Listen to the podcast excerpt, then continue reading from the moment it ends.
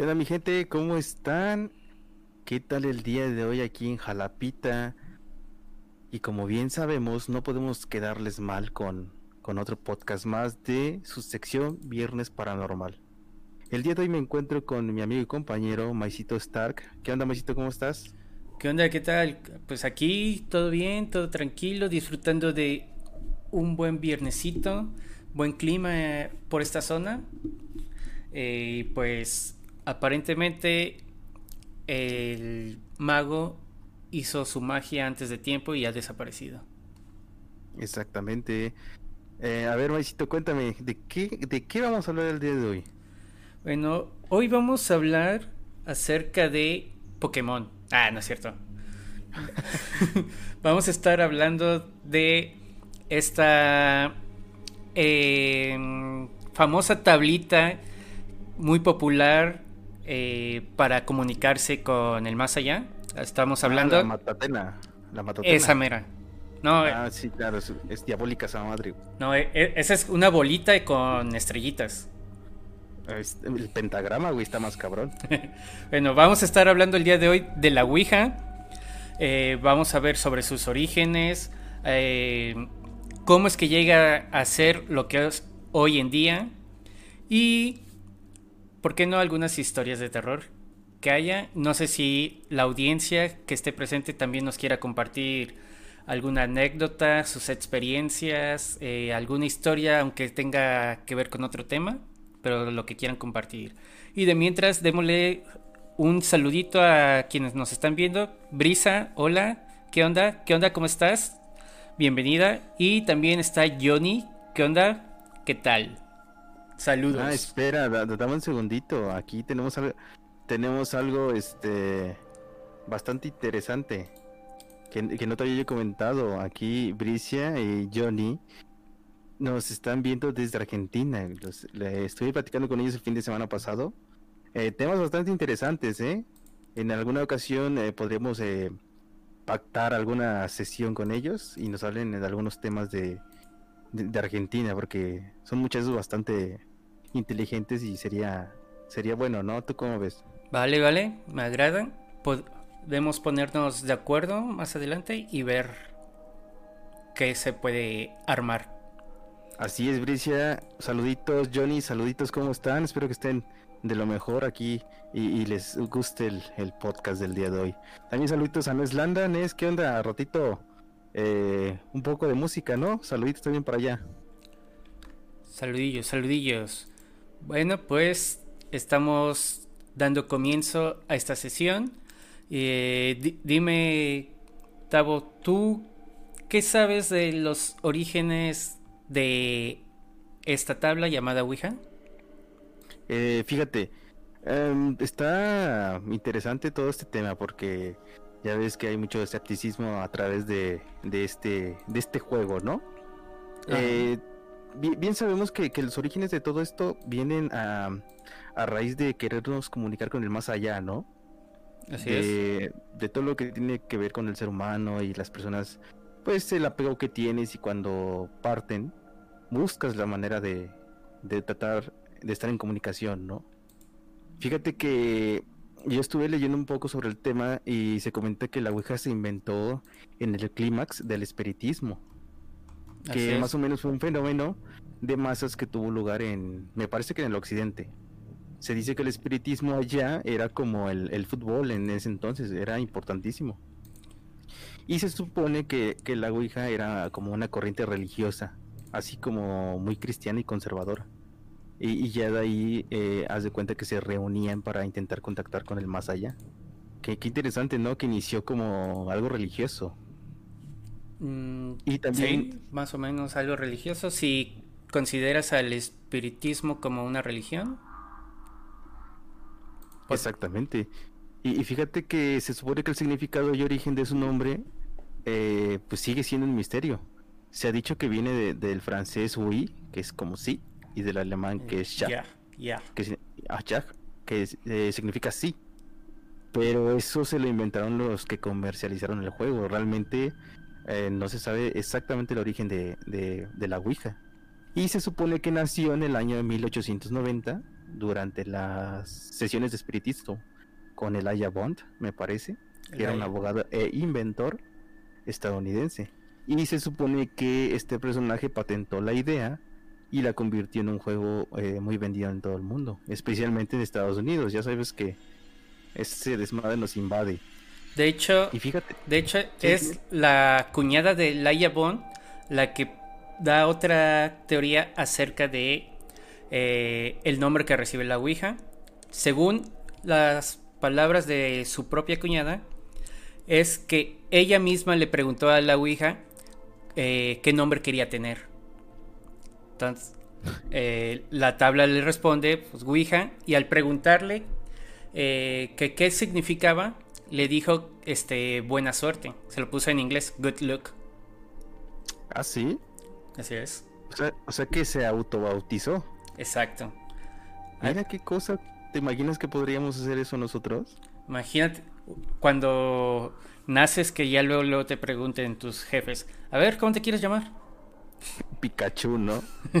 Goku. Goku, son Goku, porfa. A ver, cuéntanos, este, Mike, ¿qué, más información tienes acerca de, este, este juego tan, tan popular?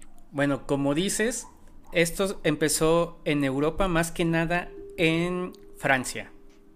Fueron los franceses los que empezaron con estas ceremonias espiritistas, donde eh, la gente quería comunicarse con sus seres queridos más este que ya habían fallecido, ¿no?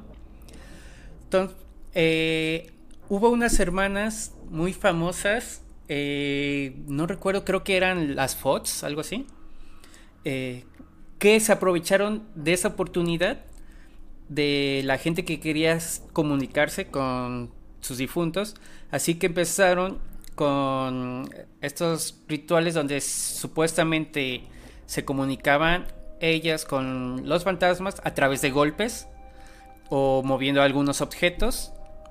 Eh, aunque más tarde ellas mismas confesaron que todo era falso, que ellas se inventaban ciertas estrategias para hacer que las cosas se movieran o ellas mismas golpeaban la mesa, ¿no?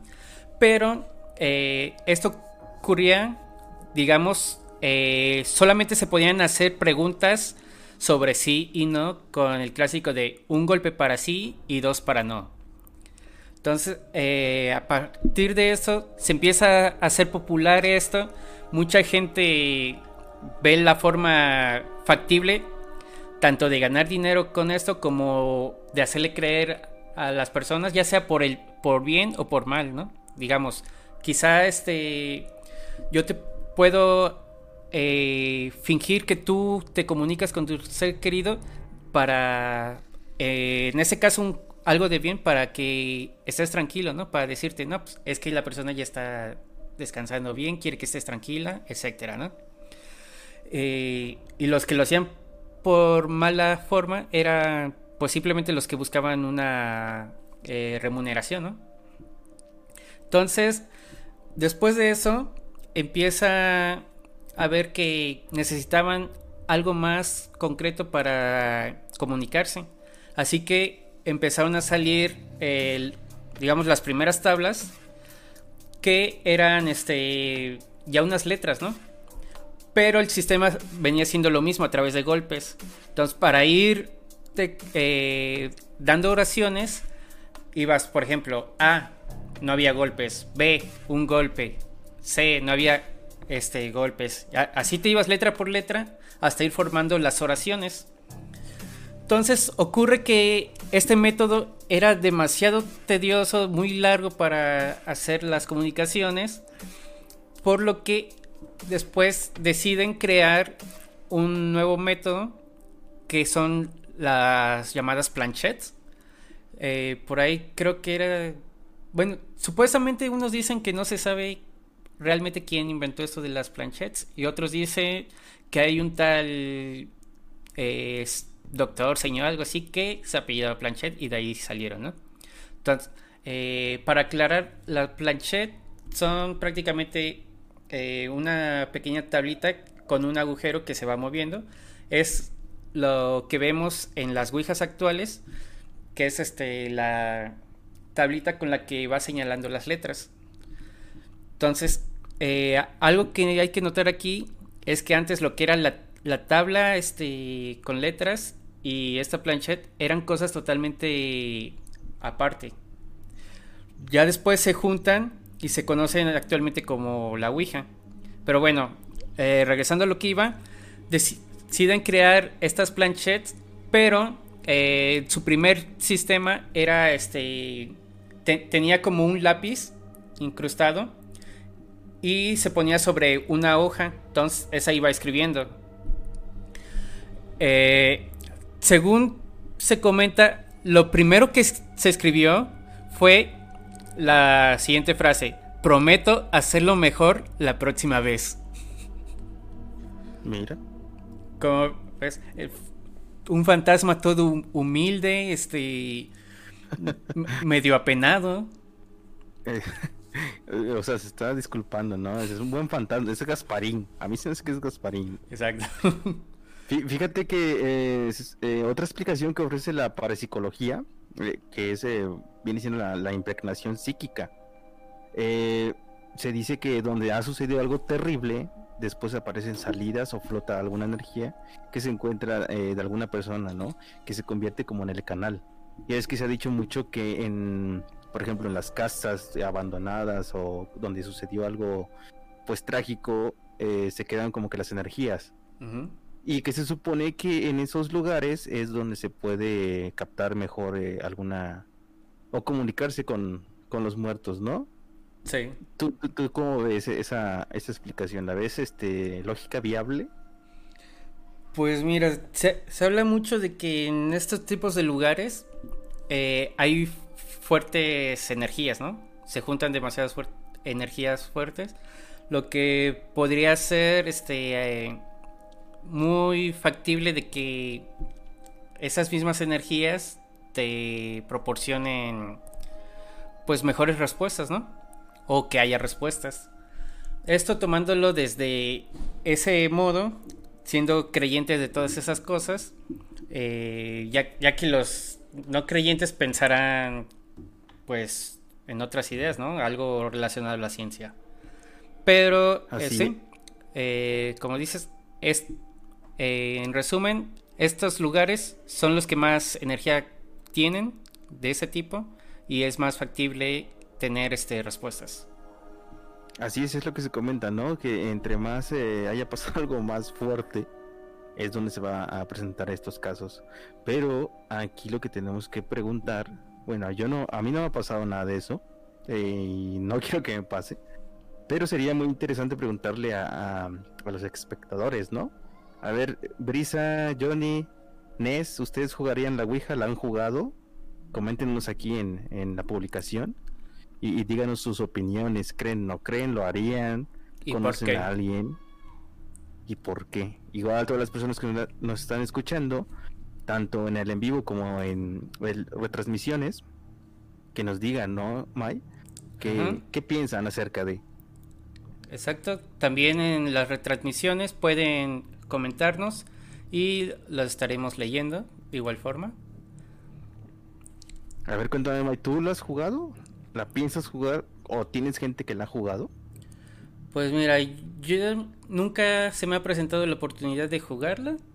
Eh, a través de lo que he aprendido estos días acerca de la Ouija, pues realmente no tendría problema en eh, practicarla una vez si es que se llega a, presentar la oportunidad. No veo el problema. Y pues ya. Y, ah, en cuanto a conocidos. Mm, no, eh, por el momento no recuerdo si tengo algún conocido que ya lo haya hecho. A mí se me hace que el Mota ya lo ha hecho, ¿eh? Porque ya ves estuvo muy insistente con, con jugarla en tu casa. Pues ese vato, así es, nada más se la pasa diciendo. Eh, pero, pues, hasta donde yo sé, nunca eh, desde que lo conozco, nunca me ha contado de que él lo haya hecho alguna vez. Bueno, pero fíjate que sí, sí nos haría falta alguien que, que ya haya pasado por eso, ¿no? Sí. porque se debe em, se deben tener historias bastante interesantes acerca de, de ese juego. Pero bueno, eh, ¿tienes alguna otra información más sobre este este tema? Bueno, así es como ya habíamos dicho, esto de las sesiones espiritistas y el nacimiento de la de la tabla parlante y las Blanchet fueron eh, prácticamente en Francia, ¿no? De ahí fue que eh, me parece que fue el mismo Elaya el que fue en un viaje a Europa y estuvo presente en una de estas este, sesiones, ¿no? Entonces le, llamó la atención el hecho de que se pudieran comunicar y todo eso. Así que decide llevarlo él a Estados Unidos, que es como dices que después eh, se vuelve algo grande la práctica de la Ouija, ¿no? Entonces, eh, esto ocurrió eh, más o menos en, esa época, entre los 1840 y tantos a 1890 y tantos. Eh, hubo un momento en el que se hizo muy popular el uso de estas, que fue más que nada durante la Guerra Fría, no. Eh, la Guerra Civil, algo así, que fue ahí mismo en Estados Unidos. Fue una de las guerras que tuvieron en Estados Unidos. Entonces, eh, se empezó a, a vender bastante por el mismo hecho de que como era la guerra varios morían, entonces las personas querían estar con la tranquilidad de saber si sus seres queridos seguían con vida o habían muerto en la guerra, ya que eh, hay que recordar que en esos tiempos no había los medios de comunicación como en la actualidad, así que tampoco podías este, saber de inmediato si ya habían muerto. Entonces, eh, recurrían a esto de la Ouija para saberlo, ¿no? También eh, más adelante se hizo popular pues con la Segunda Guerra Mundial por las mismas circunstancias, ¿no? Se morían, no sabían qué onda y era su método para saberlo. Ahora, sobre el registro que hay de que hizo Bond, eh, fíjate que hasta se conoce el número de la patente porque fue el Bond quien registró la patente de la Ouija para que eh, como se conoce en la actualidad, ¿no? Y hasta se conoce que es eh, la patente número 4400, perdón, 446.054. Esa es la patente con la que se registró y hay que eh, poner nota que para hacer este el registro de una patente se te pide que lo que vas a patentar puedas comprobar que funciona.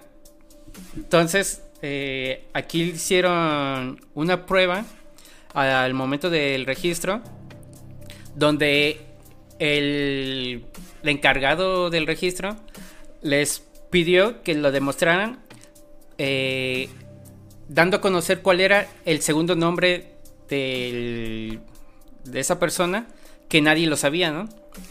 Y se sorprendió cuando la Ouija empieza a señalar letra por letra su nombre.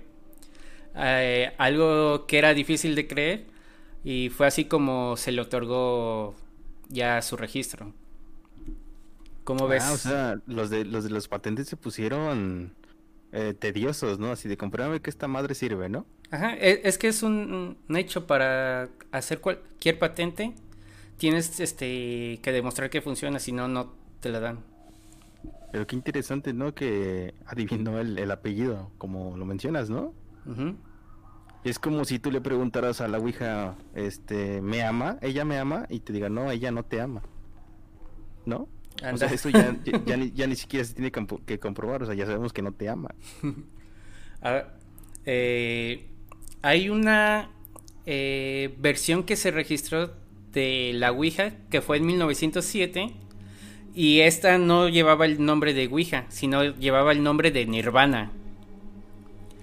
Y, y esta estaba, tenía como un logotipo, una esvástica Eh, y a través de la esvástica, ¿haz de cuenta? Ponle, ¿no? algo así, ¿no? Y aquí la, atravesaba eh, el nombre de Nirvana. No sé, a mí sí me hace como un logo nazi, güey.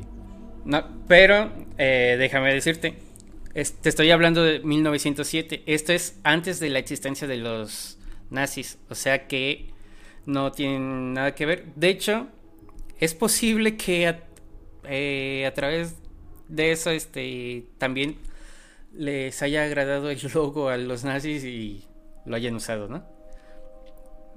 porque de hecho se dice que ese logo significa en realidad cosas buenas, pero se hizo popular con eso y pues es lo que se le conoce hasta ahora. Porque se dice que Hitler era muy este aficionado a todo lo que tiene que ver con la magia, ¿no? Con todo lo ocultista y todo ese desmadre, ¿no? Mm, eso sí, no lo tengo claro. Yo solo sé que él amaba las artes. Sí, yo, yo estuve leyendo sobre ese tema y sí, a él le, lógicamente nadie lo conocía tal cual como para registrarlo, pero sí se dice que le gustaba lo, ocultista. Ahora también, Entonces, este, bueno, termina y ya te cuento el dato. Entonces por eso también eh, pues tiene un poquillo de, lógica que a lo mejor por ahí en el tema, ¿no? Que también eh, le haya gustado el, el icono, el logo, y le hayan hecho una pequeña modificación. A ver, cuéntame, ¿qué me ibas a decir? sobre este registro de la Ouija, déjame decirte que la Ouija fue registrada y clasificada como juguete o un juego. Eh, sin mencionar nada acerca de su utilización para el espiritismo. ¿Cómo ves? o sea que no tenía ni idea de para dónde iba, ¿no? Y el alcance que iba a tener. Mm, simplemente creo que eh, la mejor forma de registrarlo era mencionarlo como un juego o un juguete. Porque así no tendrías que demostrar más científicamente su funcionalidad, ¿no? Así es, y, quien iba a pensar para lo que le iban a utilizar tal cual, ¿no? Ahora, eh, bueno, eh, lo, cuando esto se empieza a vender ya comercialmente acá en América, fue a cargo de la compañía llamada este, Parker Brothers. Ellos lo empezaron a hacer prácticamente en masa aquí en América. Y pues actualmente ya no son ellos los encargados, sino eh, otra empresa muy muy famosa que es Hasbro. Ah, mira qué cosas, ¿eh? Te digo, que siempre a la madre. este, ¿tienes alguna otro dato o pasamos a los relatos? Ah, este, tú sabes, bueno, a partir de esto que hemos estado diciendo, eh, mm, bueno, creo que este dato lo dejo todavía para más tarde y te digo algo de cómo es el funcionamiento. Esto se lleva a través de los movimientos de acción ideomotoras. Son este pequeños movimientos que tenemos que tiene todo el mundo en los músculos que son este digamos microscópicos y tú no los sientes, no los notas, ¿no? Pero estos sí este todo el tiempo los está realizando el cuerpo. Entonces, se dice que esta es la razón del movimiento de la planchette sobre la Ouija, ¿no? Tú nada más pones este tantito el dedo, ni siquiera tienes que recargarlo, con que roces la tablita. Son e, estos movimientos los que se van a encargar de moverlo y se dice que es realmente tu este tu mente, tu subconsciente la, lo que está dando las respuestas. O sea, por ejemplo, tú preguntas, por ejemplo, ¿quién eres? ¿No? Haz de cuenta, tu abuelo fallecido. Es tu, tu subconsciente el que va a estar dando esas respuestas. Que así es la forma en la que se lleva. Tiene, tiene, lógica. Incluso se hizo un, unos experimentos donde se ponían a personas y siempre daban este, respuestas concretas a algo que sabían dentro de esa habitación. Pero eh, nunca se pudo, o más bien los que hacían el experimento sabían que no había la posibilidad de que te respondiera algo que ocurría en el cuarto de al lado, ¿no? Por ejemplo, si tú tiras un dado, no había forma de que te respondieran qué número cayó, ya que la persona que estaba moviendo la Ouija no tenía conocimiento, no podía ver a través de las paredes, no iba a poder adivinar ciertas cosas. Sí, sí, como bien dices, ¿no? O sea, por eh, impulsos que tiene también el, en este caso las manos, y con el subconsciente, solito se movía esa madre, pero como, como bien lo mencionas, la persona tiene que haber visto para reaccionar, ¿no? Entonces, si estaba en el otro cuarto, estaba pasando alguna actividad que la persona no podía ver, entonces no podía reaccionar, tal cual. Así es. Y, pero hay otra cosa que llama la atención, porque aquí estás viendo como, ok, es tu subconsciente y todo eso, pero existen otros experimentos donde se les pidió eh, a personas primero eh, que, es, que sin tablas ni nada eh, respondieran ciertas preguntas, ¿no? Entonces dio la situación de que el 50% respondía bien y el 50% respondía mal. Eh, porque era simplemente a lo que su mente les diera, ¿no? Después se dice que volvieron a hacer este otras preguntas, pero esta vez se les puso una tabla de Ouija y que misteriosamente o lo impactante es que acertaron ahora el 65% de los casos. O sea, como, como que diciendo que algo sí está funcionando, ¿no? Mm, qué extraño, pero interesante. Ahora, también hay otro experimento donde ponían este, a dos personas eh, con la Ouija, una con los ojos vendados y a la otra persona se le pidió que retirara las manos. Entonces, el que tenía los ojos vendados no, no sabía eso. Y ellos alegaban al final que sentían que la otra persona estaba empujando la tabla. Se, se, quejaron de eso, de que la otra persona los empujaba cuando en realidad la otra persona había quitado las manos. entonces ya, ya está como que algo paranormal ahí, ¿no? Ajá, ya es otra cosa. Porque si daba las respuestas, o sea, podemos recurrir a lo que ya te dije de que es el subconsciente y son estos movimientos eh, microscópicos los que se encargan de ir dando las respuestas. Pero en este caso era una persona que tenía los ojos este, vendados. Entonces, ¿cómo es que daba las respuestas? Sí, o sea, si nos vamos a, lo científico, eh, tendremos que analizar todo el caso, ¿no? Pero si nos vamos a, lo escéptico, bueno, mm, si lo crees tal cual, pues, bueno, de mi parte, yo creo que todo esto de lo paranormal sí existe, Entonces, posiblemente sí tenga que ver eh, y tenga relación con, ¿no? Que a lo mejor no en el 100% de los casos, pero yo siento que posiblemente sí se pueda dar un, un hecho de estos, ¿no? Eh, ahora, eh, ahora sí, el dato que te iba a dar. Eh, a ver, tú dime, a través de esto que ya hemos estado hablando, que se trataba de, de sesiones espiritistas, donde solamente se trataba de hablar con los seres muertos. ¿Tú sabes cómo llegó esto a ser lo que ahora es conocido como un juego diabólico. No, no, a ver, sorpréndeme. Eh, más bien, eh, ¿sabes a partir de qué año exacto ocurre esto? No, no, del año no. Dime. Bueno, se le empieza a conocer como un juego diabólico a partir del año de 1973. Eh, ¿Pero a base de qué o de qué hechos? Ahí, ahí viene el asunto. A través de que fue el año en que se estrenó El Exorcista. Puta madre, qué conveniente, ¿no? Eh, esto es porque en la película eh, utilizan una tabla de Ouija y es como este invocan al demonio.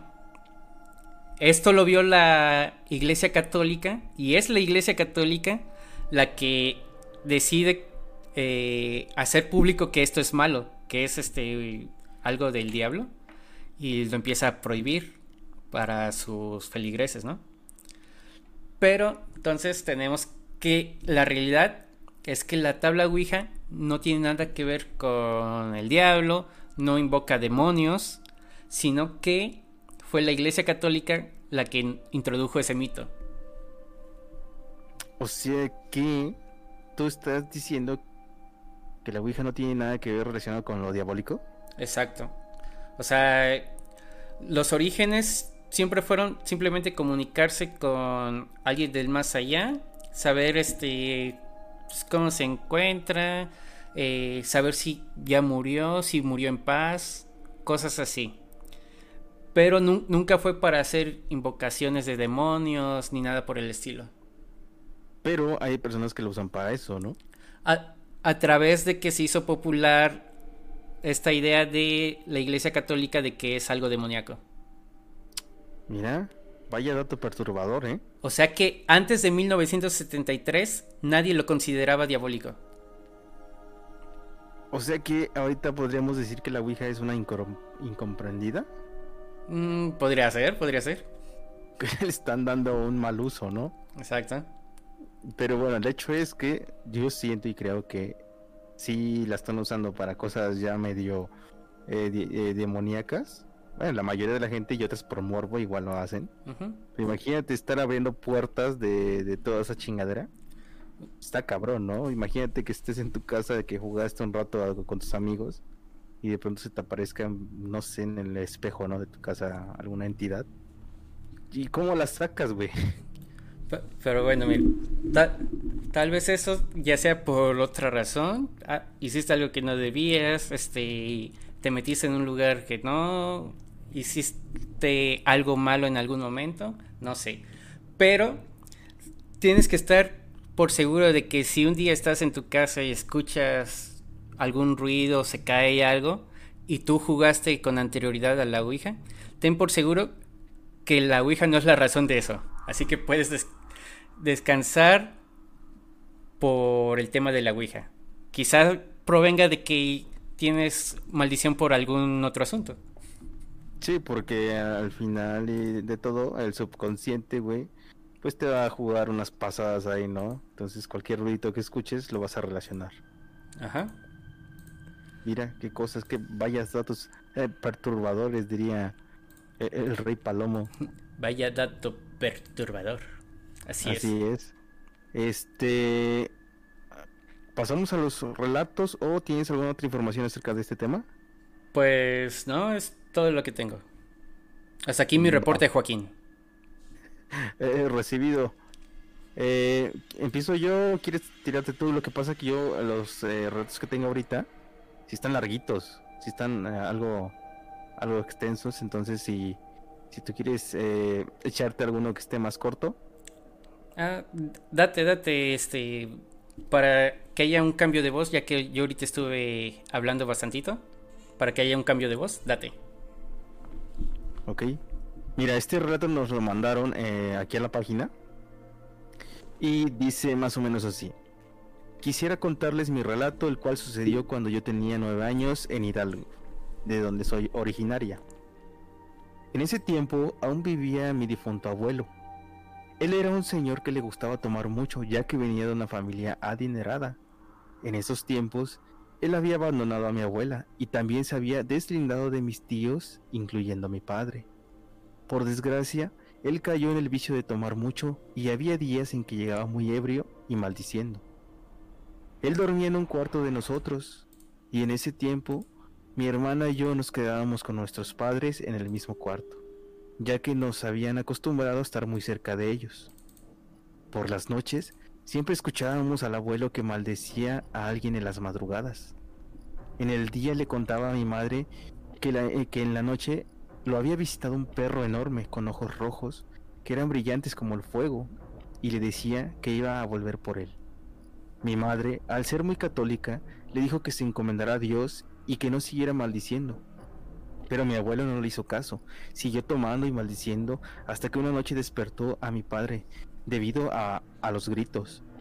Este le decía que era un toro negro de ojos rojos, que lo venía siguiendo. Mi padre, muy asustado y enojado, le dijo, Eso te pasa por andar tomando y andando en la calle hasta muy noche. A lo que mi abuelo respondió con groserías y le dijo a mi padre que era un ignorante e incrédulo. Luego a la noche siguiente sucedió algo que en verdad quisiera borrar de mi mente. Por desgracia, mi casa estaba a metros del panteón, lo que daba un poco de miedo, aunque mi padre siempre nos decía que debíamos tenerle más miedo a los vivos que a los muertos. Eso lo teníamos muy presente y en mente mi hermana y yo. Esa noche mi tía había llegado tarde del trabajo, así que se puso a hacer sus quehaceres en la casa. Y como eso de las 12 o una de la madrugada, algo hizo que los perros empezaran a aullar muy feo.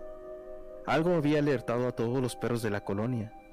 Mi tía corrió a mi casa y despertó a mi padre y le dijo que viniera, ya que había algo afuera de la casa. Muy asustadas, mi hermana y yo nos despertamos por los gritos de mi tía. Mi padre salió con su lámpara, con mi madre y mi tía siguiéndole el paso. Mi hermana y yo nos quedamos en la puerta del patio viendo a mi padre cómo la alumbraba muy asombrado a un bulto negro con alas y plumas, el cual se encontraba aferrado a la pared alta de los departamentos que estaban a un costado de la casa.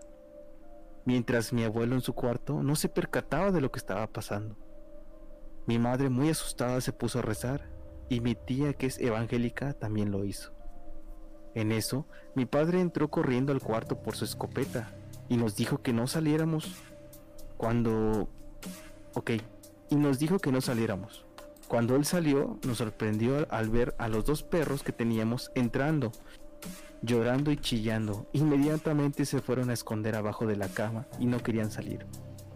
Yo me atreví a salir y mi hermana asustada se quedó en la cama cubierta con las cobijas. Al salir, vi que mi padre se preparaba para dispararle aquella cosa, cuando hizo el primer tiro, este ser voló hacia el panteón y luego bajó al suelo corriendo como jorobado por encima de la barda. Mi padre, mi madre y mi tía corrieron detrás de él cuando vieron que se había adentrado al panteón. Cuando vieron esto, mi padre subió su rifle a la barda del panteón y con su lámpara buscó en todas partes, pero en la tierra solo se veían unas patas de pollo inmensas, manchadas como si fuera ceniza negra. Al no encontrar nada, se bajó y volvió a la casa no sin antes decirle a mi tía que no saliera y que mejor se encerrara en su casa. Esa noche mi padre no durmió, para quedarse cerca de la puerta con su rifle esperando por si esa cosa volvía. Al día siguiente, mi madre, al llevarnos a la escuela, encontró a los vecinos reunidos que estaban hablando de lo que había pasado. En eso, mi madre, quien pasaba por un costado de ellos, fue llamada por una vecina que le preguntó, Oye, ¿no notaste nada raro por la noche? Mi madre le preguntó que por qué. Es que la gente dijo que había un bulto negro con alas que había pasado volando desde la entrada del panteón hacia donde estaban las casas. Al parecer estaba como que buscando algo. Mucha gente se percató de esto porque los animales no paraban de aullar y de llorar. Mi madre solo les contestó, sabrá Dios, y continuó caminando hacia la escuela. Ahora yo ya tengo 21 años y hasta el día de hoy no tenemos explicación alguna de aquel suceso. Muchas gracias por escuchar mi historia. ¿Cómo ves? Ese es el relato que nos mandaron. Eh, me llamó atención la primera parte que mencionas al animal. Dijiste perro negro de ojos rojos. No, eh, el abuelo este que tomaba mucho veía a un perro, pero también veía otras cosas. Entonces, eh, dentro de la descripción fue una de las apariciones que, que se percató.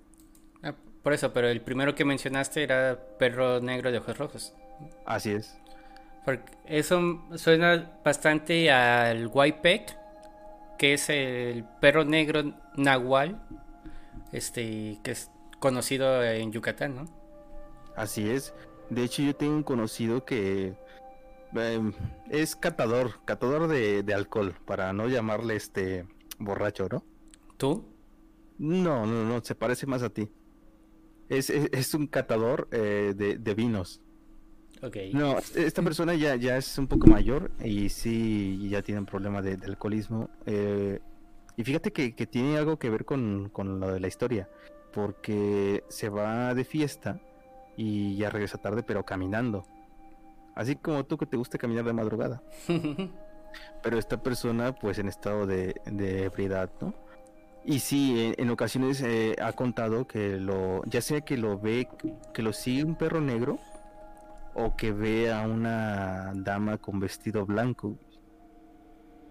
O sea, me sorprende porque sí concuerda lo que comenta la historia con lo que nos comenta este conocido, güey. Entonces, pues está cabrón, ¿no? Imagínate ver ese tipo de cosas. Eh, este. Pues tú querías sal- sales patas, ¿no? No, sin pedos, güey. O sea, patas pa- patitas, ¿para qué las quiero? Como buen mexicano no te quedas a morir. Sí, a huevo. güey. Y, y fíjate otra cosa eh, interesante. Eh, por ejemplo, si una persona está alcoholizada o drogada o no sé, con estupefacientes, igual y puede tener alu- alucinaciones, ¿no? Por ejemplo, en el relato dice que el abuelo era el que escuchaba y veía esas cosas. Entonces, eh, si nos vamos por ese lado, mm, posiblemente por su estado veía esas cosas. Pero también en el relato ya comentan y agregan a otras personas, ¿no? A la tía, a las hermanas, a los vecinos. Entonces, ¿cómo explicas que unas personas que están totalmente en- conscientes pudieran ver algo así? Bueno, podríamos irnos por dos corrientes. Una que pues sea algo real, ¿no? Y la otra es, sería la... Ah, se me fue ahorita la palabra. Era como psicosis o paranoia colectiva, algo así. Ajá, también, una colectiva, ajá. Esa podría ser la otra razón. Mm, también, si ya nos ponemos bastante científicos, podría ser. Ya recordé, era histeria, histeria colectiva. Histeria colectiva, exactamente. Pero fíjate que eh, de primera instancia el que vio el ser fueron eh, el papá, la mamá y la tía. Entonces, después de que va el señor al cementerio a, a dispararle, comenta que ve a un ser corriendo, ¿no? Y eso va muy relacionado a, a- a los nahuales, ¿no? A estas personas que se pueden transformar en animales. Sí. Pero de, de igual forma también eh, podría ser alguna bruja, ¿no? Podría ser, pero habría que ver entonces aquí qué es la motivación de la bruja para estárseles apareciendo a ellos. Pues, Güey, igual era de Coppel. A- Ahora Coppel contrata brujas. Eh, exactamente, o sea, la cosa es cobrar, güey. O sea, por cualquier medio, así te contratan, güey, tienes que cobrar. Oiga, pero es que no me pagan. Así te transforman en, en animales. ¿Ok? Vamos a hacer nahuales, dice. Oye, bueno, tú lo estás viendo de esta forma. Podría, te vas con que deben de cobrar y cobrar. Pero, dime tú entonces, ¿qué tal si era de Movistar? Ya ves que ellos están aferrados a que te cambies. De, de Total Play, ¿no? Sí, güey, pero este, ah, yo lo, lo veo más a, a que fue un nahual. Porque también, como bien lo mencionas, que White White Pet, este, suena relacionado, ¿no? O sea, tiene un poquito más de relación con otros eh, sucesos que, que han pasado y que vienen a darse aquí en, en la historia que nos están mandando. De hecho, el mismo Whitepeck es este. En sí es un nahual. Así es, ah, como tú. Como tú comprenderás, claro. Eh, de hecho, incluso te iba a decir nahuales, pero. Eh, por un momento pensé, se va a oír muy repetitivo, ya que prácticamente en todos los. eh, los capítulos de Paranormal mencionamos nahual, nahual, nahual. Creo que ya es algo que quedó dentro de nuestros podcasts. Es que fíjate que las personas nos mandan sus historias y coinciden, güey. Entonces los nahuales son famosos dentro de lo paranormal. ¿Eh? ¿Eh? Pero, eh, pero bueno, yo digo que fue un pinche nahual. Y muchas gracias por compartirnos esta historia. Y recuerden gente que nos pueden compartir cualquier relato, anécdota y demás a través de el inbox o por la misma página para que nosotros aquí le demos eh, lectura, ¿no, May? Y podamos opinar al respecto. Así es. Ustedes compartan lo que gusten.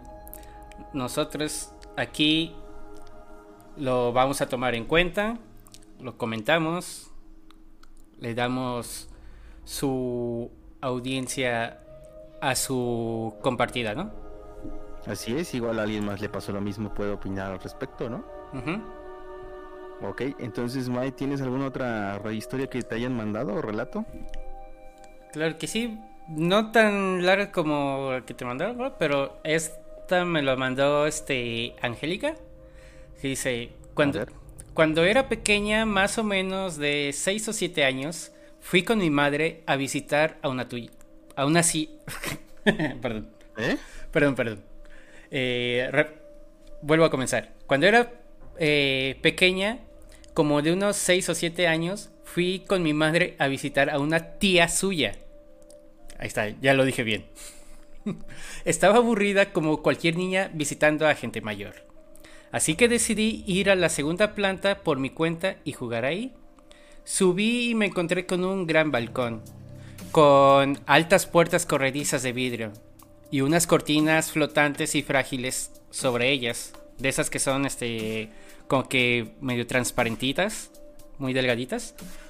Entonces decidí que sería divertido girar debajo de ellas y luego caminar para que recorrieran mi cara como si fuera un velo. Cosas de niños pequeños, ya sabes. El problema era que esas cortinas estaban pegadas a las escaleras y no había barandilla. No había nada que hacer. Eh, si te caías, pues por esas escaleras iba a ser este más que doloroso. Pero no pensé en ello mientras jugaba. Sentí que una mano me agarraba la parte de atrás de la camiseta, lo suficientemente fuerte como para que yo dejara de caminar. Comencé a girar de nuevo bajo las cortinas sin poder ver nada y empecé a caminar. De repente sentí otra mano, muy diferente a la otra, que me tiraba hacia atrás de la cortina que tenía puesta sobre la cara dejando ver que yo estaba justo al borde de las escaleras a punto de caer. Cuando me giré, pensando en que había sido mi madre o su tía las que me habían agarrado, vi que estaba yo sola en aquella habitación, que no había nadie ni nada, así que me asusté tanto que bajé las escaleras gritando. Fue entonces cuando la tía de mi madre decidió contarme que hacía unos 80 años aproximadamente, una mujer a pocos días de su boda, perdió la vida en el segundo piso. Nunca le hacía daño a nadie, pero a veces la veían junto a la ventana mirando hacia afuera, o paseando por la planta de arriba. La verdad que le doy las gracias por ayudarme, y no dejar que me rompiera la cabeza por las escaleras, pero recuerdo que siendo una niña me asusté mucho. Esa es la historia. Estamos hablando de que eh, pues prácticamente existen fantasmas, espíritus, como tú lo quieres ver, buenos y malos. En esta ocasión le tocó este una presencia buena. Que la ayudó, ¿no? Así es. Fíjate que. ¿Tú has visto la película de 13 fantasmas? Sí. Ya ves que en, en, lo que es la historia se dice que la persona tiene que juntar 13 fantasmas para poder abrir como que las puertas al infierno o algo así, ¿no? Pero que dentro de esos fantasmas está, por ejemplo, la el rompehuesos, está la, el niño que no sé qué cosa y demás, ¿no? Y también están los fantasmas, los fantasmas buenos, ¿no? Por ejemplo, la mamá del, de, de uno de los niños, bueno, de la familia, la esposa del señor, que es la, la buena, ¿no? La mártir o algo así creo que le llaman que nunca hizo nada malo, simplemente que el señor este que tenía la obsesión por abrir las puertas, pues creo que incendió su casa o algo así. Entonces va en relación a lo que comentas, ¿no? Como hay fantasmas buenos, como hay fantasmas malos. Exacto. Y también, pero lo que comentan en la película es como un fantasma bueno o malo se transforma en uno ya peor. por ejemplo, había fantasmas ya de origen malo, o sea, que ya eran... Ya ves que se, dice que son como niveles, por ejemplo, los demoníacos. Y cómo pasa una alma a ser un demoníaco, ¿no? Entonces, eso sí está bien interesante. Pero pues qué chingón que se cruzó con un, un, ente bueno. Sí, igual podría ser... Eh, bueno, no, nunca dicen cómo es que murió esa persona, ¿no? Pero, ah, pues, por lo que dice, estaba a punto de casarse. No logró poderse casar. Eh, era una persona, pues, buena. Quizá por eso es que decide ayudar, porque ella no pudo lograr sus objetivos y le gustaría que la demás gente pudiera, que no tuvieran el mismo destino que ella. exactamente. Eh, vaya, vaya ratillo. ¿Tienes alguna otra opinión acerca de eso? Pues de esa historia, no. Ok. ¿Quieres que continúe con la mía? Vale, date, date. Mira, esta historia igual nos la, hicieron llegar por medio de la página. Eh, y dice, dice así. Esta historia me la compartió el señor Miguel oriundo de Lázaro Cárdenas. Y mi compañero de habitación en los días en que me encontró hospitalizado. Dice, luego de estudios que le hicieron tanto a él con respecto al motivo por que se encontraba internado como a mí, por cuestiones similares, ya pasada la hora de merienda nos encontramos por fin relajados. Había sido un día ajetreado de dolores e incomodidades que presentan tanto la toma de muestras como otros estudios, así como de enfermeras que constantemente checaban que el suero fluyera correctamente. Después de que apagaran las luces, el señor Miguel dio un suspiro profundo y me dijo, ¿No te da miedo estar cerca de la ventana? A lo que yo le respondí que no le contesté que para mí era de alguna manera grato el poder ver las luces de la ciudad desde la ventana, así que no me daba la sensación eh, de estar aislado. Él soltó una recita con la que el aire se escapó de sus pulmones y que terminó en una tos seca. Carraspió y se aclaró la garganta y una vez que se recuperó el aire me dijo, a mí también. Al principio me trajeron mis hijos al hospital. Me gustaba más la cama que quedaba a la ventana. Por eso, pero eso solo fue al principio. Ahora ya no me gusta para nada. Después de eso, permaneció callado unos minutos y ya cuando pensaba que se había quedado dormido, volvió a dirigirme la palabra. ¿Cómo le digo? ¿Usted cree acaso en las brujas? Yo lo volteé a ver y moviendo la cabeza afirmativamente contesté, Sí, señor Miguel, creo en las brujas y gracias a Dios no he tenido ningún tipo de experiencia, pero sí creo en esos seres. Noté que se relajó y ya más animado comenzó a contarme. ¿Sabe usted por qué estoy aquí? Hace unos años me brotó una hernia, dicen los doctores, y estoy aquí de nueva cuenta porque me salió otra. Eso le dijeron a mis hijos cuando llegamos a urgencias, ahí en el hospital del municipio. Este es un hospital de una sola planta muy pequeño, una noche me internaron, eran como las 11 o 1 de la madrugada. No había doctores, así que una enfermera me revisó y solo le dijo a mis hijos que tenían que esperar a que me revisara el médico. Me inyectaron algo en la vena para que me calmara el dolor y me metieron a un cuarto a esperar hasta la mañana. En ese lugar habían otras personas y algunos estaban durmiendo y otros se encontraban quejándose. Para mi buena suerte, me había tocado hacia la ventana, que tenía una, una ventila arriba. Había bastante calor esa noche y con más gente la cosa se complicaba. Entre que dormía y que no, se fue pasando el efecto de lo que me pusieron. Y ya era más tarde cuando me volvieron las punzadas más fuertes.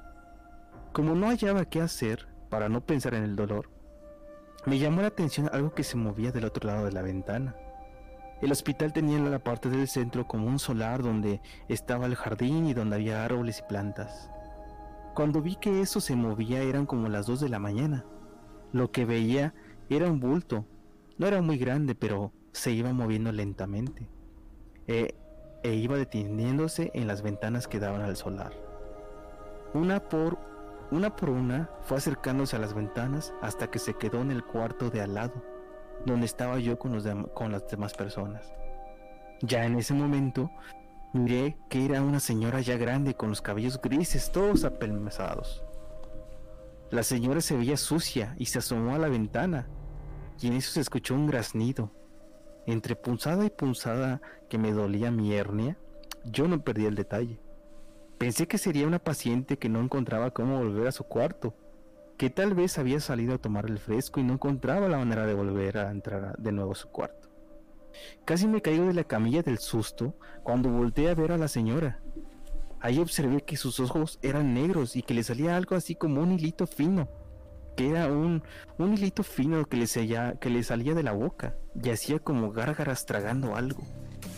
Del susto hasta el dolor se me quitó y me comencé a bajar de la camilla. Cuando en eso volví, cuando en eso volví la mirada hacia la ventana y la mujer ya estaba en el techo del hospital. Solo me miró fijamente y dejó salir una risa que parecía un gemido. Con el escándalo que hice, entró una enfermera, la cual me llamó la atención por, andar, eh, por andarme parando. Le quise explicar que no lo que había pasado, pero no me hizo caso. Y me, y me volví a acostar en la camilla. Esa noche ya no pasó nada. Al otro día andaban por ahí con la noticia de que se había muerto un niño del cuarto de al lado. Este había llegado unos días antes muy malo de, anemia y que por su debilidad se había muerto. Yo no lo creí. Cuando pasó la enfermera, dije que lo había, le dije lo que había visto la noche anterior. Y ella me dijo entonces, fantasía, señor Miguel. Eso fue provocado por el dolor que traía usted. Qué bruja ni qué nada. Es más, ya lo van a pasar a quirófano para quitarle la hernia que trae. Me operaron y me dijeron que salí bien de la operación, pero que tenía que quedarme otra noche en el hospital para ver si no tenía complicaciones. Yo ya quería irme a la casa y se lo dije a mi hijo, pero él me comentó que era para evitar una infección y que tenía que aguardar otra noche en el hospital. Más a fuerza que de ganas me dejaron otra vez. Se terminó la hora de visita y se fue oscureciendo. Otra vez estaba yo junto a la ventana, aunque en este cuarto no éramos muchos. Solamente estábamos tres en cama y dos en camilla, así que no se alborotó tanto el calor y además había un abanico en el techo. Luego, luego de que nos dijeran y nos dieran nuestras camas, nuestras cenas, apagaron las luces y comencé a dormirme. No sé a qué hora sería, pero me sentía incómodo, como si algo me estuviera viendo. Yo volteaba para todos lados y veía a mis compañeros durmiendo. Luego de ver un rato por la ventana, lo vi. Era un guajolote que estaba posado en el árbol del solar. Estaba quieto mirando por las ventanas. Se me hizo muy grande y se veía algo raro, como que tenía algo en la cara. Era extraño porque los pollos y los guajolotes siempre tienen los ojos a los lados, pero en este caso no era así. A este se le veían de frente y eso no me cuadraba. Allí estuve un rato, que se me hizo eterno. Luego de un rato me sobresalté, ya que el paciente que estaba a mi lado me preguntó, ¿Usted la ve? Pegué un brinco cuando me habló y sin más le dije que sí. Me dijo, sabe que la estamos viendo y por eso no se mueve de ahí. Es una mendiga bruja, exclamó. La he visto varias veces y hasta que me agarra el sueño ya no sé para dónde se va. El otro día, al otro día, amanecen las personas con moretones o si son niños amanecen todos débiles. Mientras hablábamos, no dejábamos de mirar dónde estaba el guajolote aquel. De repente, en un parpadeo, ya no lo vimos y solamente se alcanzaba a escuchar una risa como gemido. No supe qué hora era, pero me ganó el sueño. Ya por la mañana le dije a mi hijo que me sentía mejor y que me quería ir a la casa. Luego de hablar con el médico me dijo que sí, y nos fuimos pasando el mediodía. Otra vez me puse mal y le dije a mis hijos que no me había gustado cómo me atendieron en ese hospital, que mejor me trajeron a la capital y por eso estoy aquí. Aquí ya casi no se ven esas cosas, pero para evitar confirmarlo mejor no me quedo cerca de la ventana. Después de eso me contó el señor Miguel y se fue durmiendo. Yo volví la mirada hacia la noche de la ciudad estando en el cuarto piso y lo único que veía eran las luces de la noche. Y gracias a Dios, animo con una bruja. Les mando esta historia para que puedan contarla a sus escuchas Espero la disfruten y puedan opinar al respecto. Gracias nuevamente. ¿Cómo ves? Bueno, a ver, mira, desde el principio se menciona brujas, ¿no? Incluso vemos eh, esto de que se come, bueno, eh, cuando se le encontró en el pasillo que tenía algo en la boca y que después murió un niño, pues ya ves que se le conoce a las brujas como que se alimentan, ya sea física o quizá arrebatando el alma al niño, pero sobre niños, ¿no? Así es. Incluso en esta parte donde dices que está con un con el guajolote, la otra persona le menciona que es una bruja. Así es. Y al final de la historia dice este otra vez la palabra bruja. Ajá. Esto me da como conclusión que se trata de un nahual. sí, a huevo, Un nahual con una ouija, güey. Ya ves que todo es nahual aquí. Sí, a huevo. Era un nahual, güey, sin pedos. No, pero está cabrón porque no, nos han estado mandando varias eh, historias, pero con respecto a nahuales, eh, precisamente, como con brujas, ¿no? Pero bueno, hay, que darle gusto a, a, la audiencia, güey. Sí, sí. Ahora, si nos adentramos en el tema que nos acaban de relatar, pues ya uno de los pacientes había identificado que era una bruja, ¿no?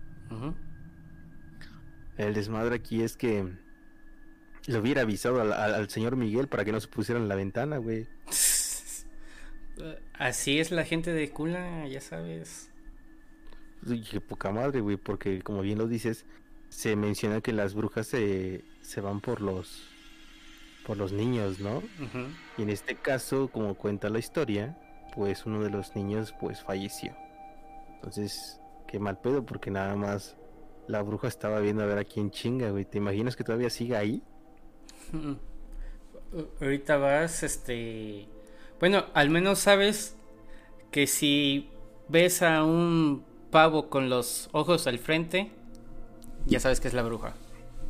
Sí, o sea, no chingues, o sea, si tú ves algo así, la adrenalina yo creo que te hace correr, ¿no? Y en este caso, como el señor estaba en la cama, así como que con su hernia, ah, sin pedos, güey, me levantaba y corría, me aventaba de la ventana, sin pedos. ¿Tú qué hubieras hecho? Pues. Sí, o sea, buscar la forma de largarme. Eh, y es que fíjate, y lo chistoso, güey, que el señor de junto le dijo que sí veía a la bruja.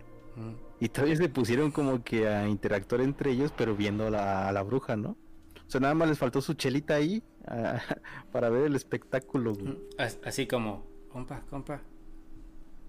¿Tú también la ves? ¿Estás viendo? Sí. Sí, güey. Es una bruja.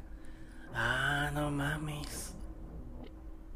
vamos, a, vamos a quedarnos aquí para que le dé para que le dé gulo, ¿no? Y, no se mueva. Pero sí, güey, no mames, o sea, qué buenas historias nos mandan. Eh, y les recordamos a, las personas que nos están escuchando que nos manden sus historias para darles lectura en esta sesión eh, los viernes, ¿no, May? Y bueno, eh, pues ya llevamos una horita.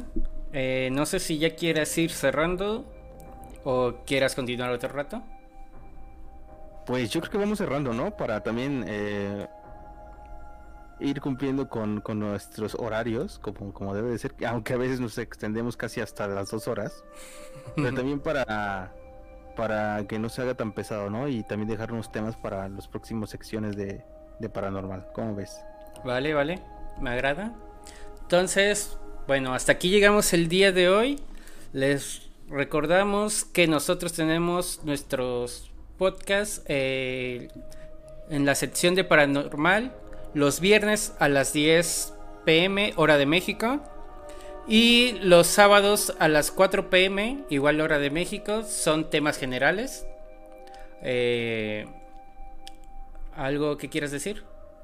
Sí, eh, les podría recordar a las personas los canales donde nos pueden escuchar y ver, eh, retransmisiones también. Claro que sí, recuerden que nuestras transmisiones son totalmente en vivo, en los horarios que ya mencioné anteriormente.